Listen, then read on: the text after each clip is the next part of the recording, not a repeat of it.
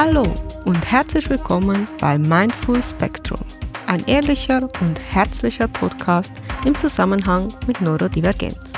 Hier erfährst du mehr über die Themen mentale und körperliche Gesundheit, Mindset und persönliches Wachstum. Mein Name ist Joel, ich bin autistisch, hochsensibel und habe ADHS und biete dir in meinem Podcast unter anderem einen Einblick in mein Leben im Spektrum. Jeden Montag darfst du dich über eine neue Solo-Folge von mir freuen. Ab und an begrüße ich auch einen Gast in meinem Podcast, um dir nicht nur meine persönliche Sichtweise, sondern zusätzlich super wertvolle Informationen aus erster Expertenhand zu bieten. Mit diesem Podcast bekommst du neue Blickwinkel auf alltägliche Hürden und Schwierigkeiten, die Neurodiversität mit sich bringt und ich informiere dich über nützliche Tricks und Tools für dein eigenes Wohlbefinden. Ganz nach dem Motto, wie gestalte ich ein glückliches und zufriedenes Leben als neurodivergente Person? Du findest diesen Podcast bei jedem gängigen Anbieter und um keine Folge zu verpassen, folge mir gerne in deiner bevorzugten Podcast-App oder auf Instagram. Bitte beachte, dass dieser Podcast Informationen rund um Neurodiversität, Autismus, ADHS, Hochsensibilität und allgemeine mentale Gesundheit bietet. Die Inhalte basieren auf umfassender Recherche und meinen persönlichen Erfahrungen. Zudem können sie Auszüge aus medizinischen Fachbüchern enthalten. Ich bin jedoch keine medizinische Fachperson. Die präsentierten Informationen dienen ausschließlich der allgemeinen Aufklärung und sollten nicht als Ersatz für professionelle medizinische Beratung oder Diagnose betrachtet werden. Wenn du gesundheitliche Bedenken hast oder spezifische medizinische Ratschläge benötigst, wende dich bitte an qualifizierte Fachpersonen. Diese Folge handelt von der Zeit von meinem ersten Verdacht bis zur finalen offiziellen Autismusdiagnose. Ich weiß, dass für viele mehrere Jahre zwischen dem Verdacht und einer Diagnose vergehen und dass es enormen Stress verursachen kann, nicht zu wissen, was auf einen zukommen wird. Es hat bei mir knapp zwei Jahre gedauert und ich hoffe, ich kann dem einen oder anderen ein paar Anhaltspunkte geben, wie ein Diagnoseverfahren laufen kann. Ich bin definitiv ein Fan von Selbstreflexion und entsprechenden Denkanstößen. Deshalb gebe ich dir passend zur jeweiligen Folge auch immer ein, zwei Fragen zum drüber nachdenken mit. Und heute habe ich folgende Fragen ausgesucht. Welche Eigenheiten mag ich besonders an mir? Gibt es Eigenheiten, die mir vielleicht peinlich sind? Hat sich das über die Zeit der letzten Jahre verändert? Und nun lass uns ohne weitere Umschweife mit dem eigentlichen Teil beginnen. Jede Geschichte ist einzigartig und ich möchte darauf hinweisen, dass ich in der Schweiz lebe und auch hier diagnostiziert wurde. Somit stehen meine Informationen automatisch im Zusammenhang mit dem Schweizer Gesundheitssystem. Zudem ist es eine einzelne Erfahrung, bestimmt hat sich auch wieder das eine oder andere verändert in der Zwischenzeit. Trotzdem fand ich es vor meiner Diagnose extrem spannend von anderen zu erfahren, was ungefähr auf mich zukommen wird und was ich ungefähr erwarten kann. Deshalb erzähle ich heute meine persönliche Geschichte vom Autismusverdacht bis letztendlich zur Diagnose. Ich liebte sowohl die Serie Big Bang Theory als auch Atypical. Wobei ich zu Atypical sagen muss, dass ich zu dieser Zeit lediglich die erste Staffel gesehen hatte. Ich konnte mich jeweils gut mit der Hauptperson identifizieren. Nicht unbedingt in jedem Detail und auch nicht in dieser sehr cinematischen, übertriebenen Form, aber zumindest im Grundsatz. Es gab mir die Möglichkeit, von außen immer mal wieder über mich selber zu lachen. Im Großen und Ganzen fühlte ich mich als Nerd immer ein bisschen am Rande, sozial nicht besonders geschickt und mit einer Begabung regelmäßig das Falsche zu sagen. Ich konnte mich mit Themen beschäftigen, die außer mir niemanden zu interessieren schienen. Ich war introvertiert und der einzige offensichtliche Unterschied war vermutlich, dass ich eine Frau bin. Naja, und so intelligent wie Sheldon Cooper bin ich definitiv bei weitem nicht. Dafür aber auch nicht ganz so sozial unbegabt.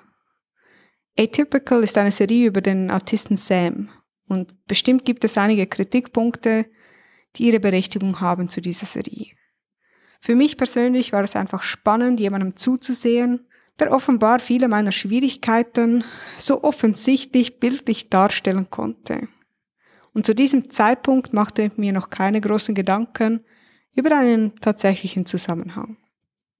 Ich tanzte schon immer aus der Reihe und ist nicht jeder Nerd introvertiert und ein bisschen autistisch. Jedenfalls war das meine Annahme zu diesem Zeitpunkt. Die ersten tatsächlichen Verdachtsmomente kamen mir, als ich im Schweizer Fernsehen eine Reportage zum Thema Autismus Asperger gesehen hatte. Ich kann mich nicht mehr konkret an Details erinnern, aber ich weiß noch, wie ich vor dem TV saß, die Reportage schaute und dachte, interessant, dass diese Menschen als Autisten bezeichnet werden. Für mich ist das meiste davon ziemlich normal. Nicht so, dass mir der Unterschied zu anderen Menschen nicht aufgefallen wäre, aber so, dass ich zwischen ihnen und mir keinen bedeutenden Unterschied feststellen konnte. Dass ich anders bin, fiel mir bereits beim Eintritt in den Kindergarten schmerzlich auf. Und ab diesem Zeitpunkt war für mich klar, dass mit mir wohl etwas nicht stimmt. Nur lebte ich mein Leben vor mich hin und hatte nie einen Namen oder eine konkrete Vorstellung davon, was denn nun der wirkliche Unterschied zwischen mir und meiner Umwelt sein könnte. Und dass dieser Unterschied wirklich so bedeutend ist. Aber als ich diese besagte Reportage sah, sah ich mich von außen und konnte den Unterschied tatsächlich sehen. Zudem hatte dieser Unterschied einen Namen bekommen. Autismus-Spektrum-Störung. Mit dieser neuen Erkenntnis stürzte ich mich ins Internet und versuchte, so viel zu diesem Thema herauszufinden wie irgendwie möglich. Könnte es tatsächlich sein, dass ich autistisch bin? Was spricht dafür? Was spricht dagegen? Und warum ist denn niemandem etwas aufgefallen? Es folgten Tage und Nächte voller Recherchen, das Ausfüllen von etlichen Selbstfragebögen im Internet, immer mit dem Ergebnis, es sei gut möglich, dass ich autistisch sein könnte und eine Abklärung würde sich lohnen. Ich war zu diesem Zeitpunkt bereits in psychologischer Behandlung und nach ein paar Wochen nahm ich dieses Thema auch mit in die Therapie. Ich habe meiner damaligen Psychologin erzählt, dass ich diese Reportage gesehen habe und dass ich doch bedeutende Parallelen zwischen diesen Menschen und mir feststellen konnte. Und wir sprachen darüber, ob ihr etwas aufgefallen ist, ob es Dinge gibt, die für so eine Diagnose sprechen könnten. Und nach kurzer Zeit musste sie sagen, dass sie selber eigentlich einfach zu wenig Erfahrung hat mit diesem Thema. Was wir doch feststellen konnten, ist, dass wir beide ein ziemlich einschlägiges Bild zum Thema Autismus hatten und dass dieses auch in mir verankert war. So für mich ich wusste zuvor nicht viel über Autismus, dann hatte ich einiges darüber gelesen und irgendwie schien es auf die eine Seite sehr gut zu passen und auf die andere Seite war ich in vielen Punkten nicht auffällig genug. Ich hatte ein stabiles Umfeld, ich, ich hatte immer mal Freunde und im Vergleich zu dem, was ich lesen konnte, war ich doch irgendwie sozialer als vermutet. Wir haben in den Gesprächen sowohl Zweifel und auch Sinn und Zweck einer Diagnose besprochen. Und zu dem Zeitpunkt, als ich diese Reportage gesehen hatte und das Thema auch irgendwie in der Therapie zur Sprache kam, war ich bereits zwei Jahre arbeitsunfähig. Und ich war im Burnout und es schien nicht innen zu wollen. Alle Versuche, eine signifikante Besserung von meinem Gesundheitszustand herbeizuführen, wollten nicht fruchten. Meine Kopfschmerzen, die zu der Zeit das Hauptproblem waren, wollten nicht verschwinden. Und ich hatte bereits etliche Arbeitsversuche gestartet, welche irgendwie immer in einer Katastrophe endeten. Und zunehmend mussten wir zugeben, dass die Kommunikation mit meinem Arbeitgeber besonders schwierig war. Ich merkte, dass ich unter Stress, dass sich das irgendwie immer verschlimmerte. Ich hätte mich nie so gesehen, als dass ich schlecht kommunizieren kann. Aber in dieser Stresssituation mit meinem Arbeitgeber und dieser Unsicherheit merkte ich, wie sich das zuspitzte und ich immer weniger die Möglichkeit hatte, mich so auszudrücken, dass ich mich verstanden fühlte.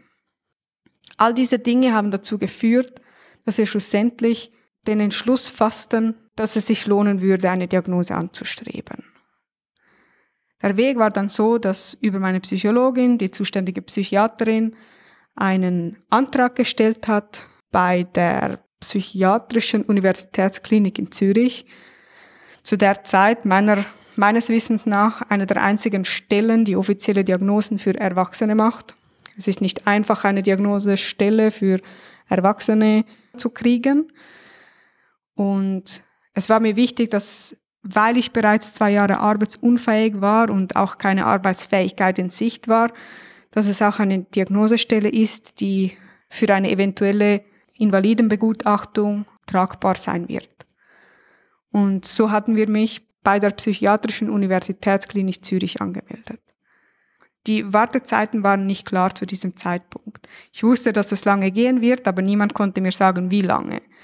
Am Anfang sagten sie, ja, es gehe mindestens sechs Monate, aber sie können nicht sagen, wie lange es gehen wird. Ich werde dann einen Termin, ein Terminaufgebot bekommen und dann könne es nochmal einige Monate gehen. Das Ganze war ziemlich stressig, da ich nie wusste, wann irgendwie ein Brief in der Post sein wird, wann ich mal erfahren könnte, wie lange es dauern wird und insgesamt war es ungefähr ein Jahr warten. Ich hatte dann einen Termin bekommen und dieser war nochmals ungefähr sechs Monate später als das Ganze. Das heißt, ich, ich wartete vom Zeitpunkt der Anmeldung bis, bis zum effektiven ersten Termin ungefähr anderthalb Jahre. Ich bekam dann von der Diagnosestelle Selbstfragebögen zugeschickt. Gefühlt waren es 100 Seiten mit ungefähr 1000 Fragen Ehrlich gesagt weiß ich nicht mehr, wie viele Seiten es waren und wie viele Fragen. Was mir aufgefallen und auch geblieben ist, war, dass die Fragen für mich so unkonkret gestellt waren. Ich hatte beinahe mehr Fragen zu den Fragen, als es Fragen im Fragebogen hatte. Und ich schrieb Mails an die Diagnosestelle, ich versuchte telefonische Unterstützung zu kriegen, aber das Einzige, was man mir sagte, füllen Sie das einfach nach bestem Wissen und Gewissen aus. Und ich fühlte mich in diesem Diagnoseprozess sehr unverstanden. Und ich dachte irgendwie immer wieder, wenn Sie doch mit Menschen zusammenarbeiten, bei denen ein Verdacht auf Autismus besteht, warum können Sie denn mit mir nicht so umgehen, dass ich besser damit klarkomme? Ich weiß nicht, wer von euch solche medizinischen Fragebögen vielleicht kennt, aber die Fragen waren einfach zum Teil so schwammig gestellt oder ich machte mir tausend Gedanken zu, ja, was möchte diese Frage von mir genau wissen? Ich meine, wenn Sie mich fragen, ob ich lieber einen Tag in der Bibliothek oder in der Stadt verbringe, dann ist keine, keine der beiden Antworten für mich eine Option. Wenn ich mir überlege, wollen Sie von mir wissen, ob ich lieber einen ruhigen oder einen reizintensiven Tag habe, dann kann ich Ihnen eine Antwort geben. Definitiv lieber einen ruhigen. Und so hatte ich Gedanken über Gedanken und Analysen über Analysen und niemand versuchte mir in diesem Prozess irgendwie zu helfen. Also ich habe dann auch mit meiner Psychologin gesprochen und sie sagte mir dann, okay, vielleicht ist das auch ein Teil des Verfahrens. Vielleicht gehört das auch dazu, dass die Menschen, die sich zu viele Gedanken machen, dass das zumindest schon mal ein Anzeichen sein kann. Ich weiß bis heute nicht, ob das beabsichtigt oder nicht beabsichtigt ist. Was ich weiß, ist, dass ich mich sehr unverstanden gefühlt hatte und wütend wurde, dass man mir so schwammige Fragen stellt, ohne mir eine Hilfestellung an die Hand zu geben. Dann war mein erster persönlicher Termin. Für mich Stress pur. Ich bin mit den öffentlichen Verkehrsmitteln nach Zürich gefahren, eigentlich nicht weit. Und ich war fix und fertig, als ich da angekommen war. Ich war nervös, ich wusste nicht, was auf mich zukommt und man sagte mir, in welchem Stock ich warten soll und wo genau. Und als ich da raufkam, standen eine Gruppe Männer da. Offensichtlich hatten sie die Klinik besucht oder begutachtet, was auch immer, aber sie standen da. Sie standen vor den zwei einzelnen Stühlen, die es da hatte, um zu warten. Und alleine, dass ich nicht wusste, wohin mit mir, führte schlussendlich dazu, dass ich in Tränen aufgelöst da in diesem Treppenhaus stand und nicht wusste, ob ich links oder rechts gehen soll und wohin mit mir. Ich wusste nicht, ob ich, wenn ich im Treppenhaus warte, man mich finden wird oder ob ich unbedingt da stehen bleiben muss bei all diesen fremden Leuten. Ich hatte Probleme damit zu entscheiden, wo, wo ich mit mir hin soll. Gott sei Dank, nach etwa fünf Minuten hatte ich die Gruppe dann weiter bewegt und ich konnte mich auf diese Stühle da setzen, wo man mir beim Empfang gesagt hatte, dass ich mich platzieren soll. Dann wurde ich zum Gespräch aufgeboten und die Person stellte sich vor und ich hatte immer wieder Probleme beim Verständnis, was man von mir möchte. Man stellte mir Fragen, aber irgendwie war mir nie ganz klar, was, was die Absicht dahinter sein könnte. Und das beunruhigte mich. Ich hatte immer wieder das Gefühl, ich werde einfach nicht verstanden und man möchte meine Verständnisfragen nicht beantworten. Und ehrlicherweise weiß ich bis heute nicht, ob das zum Diagnoseprozess dazugehört oder ob diese Leute sich tatsächlich nicht bewusst sind, wie viel Stress sie mit ihrem Verhalten auslösen. Ich machte diverse Tests auf Papier und am Computer. Dabei ging es um soziales Verhalten, um das Beurteilen von Gesichtsausdrücken, von sozialen Situationen und abstrakten Dingen am Computer. Ähm, es gab Tests im Gespräch und es gab Tests schriftlicher Art. Und das Thema einer Fremdanamnese kam während dem Gespräch noch auf. Ich wusste, dass grundsätzlich für eine Autismusdiagnose wird auch noch eine Fremdanamnese benötigt, was heißt, dass sie normalerweise einen älteren Teil befragen danach, was wie dein Verhalten in deiner Kindheit war. Für mich war das eine sehr abstrakte Idee, weil ich dachte, ja, das Umfeld, das mein ganzes Leben lang nicht erkannt hatte, dass etwas mit mir nicht stimmt, dass ich mich nicht wohlfühlte, dass es mir nicht gut ging. Dieses Umfeld soll jetzt eine Beurteilung darüber abgeben, wie normal oder unnormal ich war. Ich ähm, erklärte, warum ich das grundsätzlich nicht wollte und man versicherte mir, das auch zu respektieren. Mir war nicht klar, ob diese Fremdanamnese unbedingt nötig ist oder nicht, aber ich erklärte zumindest, warum, warum das für mich eigentlich keine angenehme Situation ist. Sie hat das so hingenommen, die Person, die meine Diagnose ähm, an dem Tag machte, sie hat sich das aufgeschrieben und das Thema Fremdanamnese war somit ähm, beendet. Dann hatte ich einen zweiten persönlichen Termin, was eigentlich schon das Abschlussgespräch hätte sein sollen. Es war ein langes Gespräch mit dem leitenden ähm, Psychiater, mit der Person, die das Diagnoseverfahren mit mir gemacht hat. Und sie sagte mir, dass zusammengefasst, dass ein starker Verdacht auf Autismus besteht, aber ohne Fremdanamnese es keine definitive Diagnose geben kann. Und das war etwas, was mich sehr verwirrte, weil ich dachte, ja, okay, aber irgendwie, ihr habt mich gefragt, ob ich eine Fremdanamnese möchte und ich habe gesagt, eigentlich lieber nicht. Aber niemand hat mich darüber aufgeklärt, dass eine Fremdanamnese nötig sein wird, um eine definitive Diagnose stellen zu können. Ich habe mich versucht zu erklären und herauszufinden, was Sinn und Zweck dieser Anamnese wäre und wurde dann mitten im Gespräch irgendwann beschuldigt, das Diagnoseverfahren beeinflussen zu wollen. Das ganze Gespräch nahm eine Richtung, das mich komplett überforderte. Und irgendwann war das Gespräch zu Ende. Irgendwie war dicke Luft und ich wusste nicht mehr, wie ich mich da wieder rausmanövrieren soll und ich ging nach Hause. Und bereits auf dem Nachhauseweg nach dem Gespräch versuchte ich die Sache per Mail zu klären. Ich erklärte nochmal, dass es definitiv nicht meine Absicht war, das Diagnoseverfahren irgendwie zu beeinflussen, dass es für mich nicht klar war, dass eine Fremdanamnese zwingend nötig wäre, sonst hätte ich mich definitiv für eine ähm, Anamnese ausgesprochen, sondern für mich hat es den Eindruck, dass es lediglich good to know gewesen wäre, also nützlich zu wissen, aber nicht zwingend notwendig. Ich habe dann im Mail erklärt, dass es für mich möglich wäre, dass sie diese Fremdanamnese nochmal machen und habe dann auch die Kontaktdaten dazu angegeben. Diese Fremdanamnese wurde dann auch gemacht und somit konnte das ganze, die ganze Diagnose vervollständigt werden. Ich hatte dann nochmal ein zweites Abschlussgespräch und was auch noch irgendwie zwei Monate später war, also auch das war für mich ziemlich stressig. Ich war eigentlich, wusste ich schon, ja, ähm, es ist fertig und dann dachte ich, ja, kann nun diese, kann dieses Telefonat mit meinem Familienmitglied nun nochmal alles umwerfen oder geht das gar nicht? Das waren auch Fragen, die ich stellte. Ich wollte wissen, was kann passieren. Nicht, weil ich das Verfahren irgendwie beeinflussen wollte, aber weil es für mich so viel Unsicherheit hervorgerufen hatte, dass ich einfach wissen wollte, was, was passieren kann. Ich hatte dann das zweite Abschlussgespräch und da wurde Diagnose, die Diagnose vervollständigt. Aus einem starken Verdacht konnte dann auch eine offizielle Diagnose werden.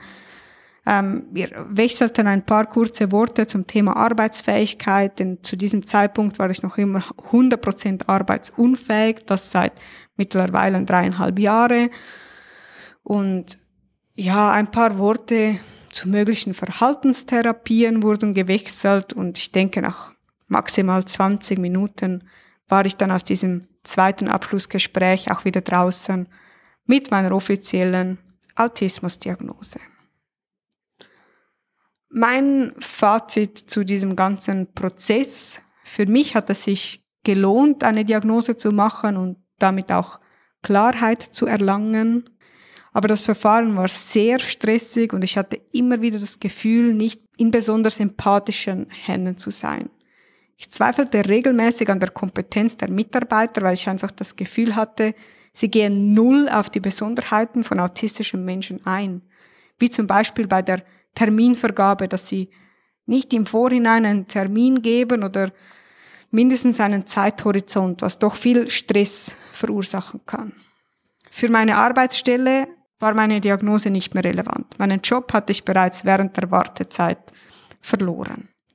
Ich hatte mir mehr Aufklärung zum Thema gewünscht, mehr Begleitung in der Zeit danach. Und so richtig realisiert habe ich das Ganze erst ein paar Monate später. Ich würde es wohl wieder tun. Und auch wenn ich mir wünschte, das ganze Verfahren wäre autistenfreundlicher, weiß ich doch nicht, ob es für die Diagnose überhaupt möglich wäre. Im Großen und Ganzen kann ich sagen, für mich hat es sich gelohnt und ich würde es auf jeden Fall wieder tun. Und ich hoffe, dass ich dem einen oder anderen einen Einblick gewähren konnte um vielleicht auch ein bisschen der Nervosität zu nehmen, eine kleine Vorstellung davor zu kriegen, wie das ablaufen könnte und ja, die Zeit des Wartens ähm, hoffentlich mit einem sinnvollen Input überbrücken konnte. Schön, dass du heute wieder dabei warst und lass mich wissen, wie es dir gefallen hat. Ich wünsche dir von Herzen einen wundervollen Tag und ich freue mich aufs nächste Mal.